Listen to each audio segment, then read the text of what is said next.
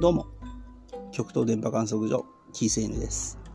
このポッドキャストは、極東電波観測所の職員、ジョージ K と僕、キース N が観測中に気になったニュースについて、独自の切り口で無駄話をしている様子を聞いていただく、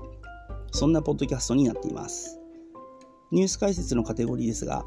これを聞いたら全てがわかるものではありません。むしろわからなくなるかもしれません。一億総評論家時代、誰もが SNS で発信できる世の中だからこそ、広い視点を持ち、あらゆる意見に耳を傾け、あらゆる価値観を知ることが求められます。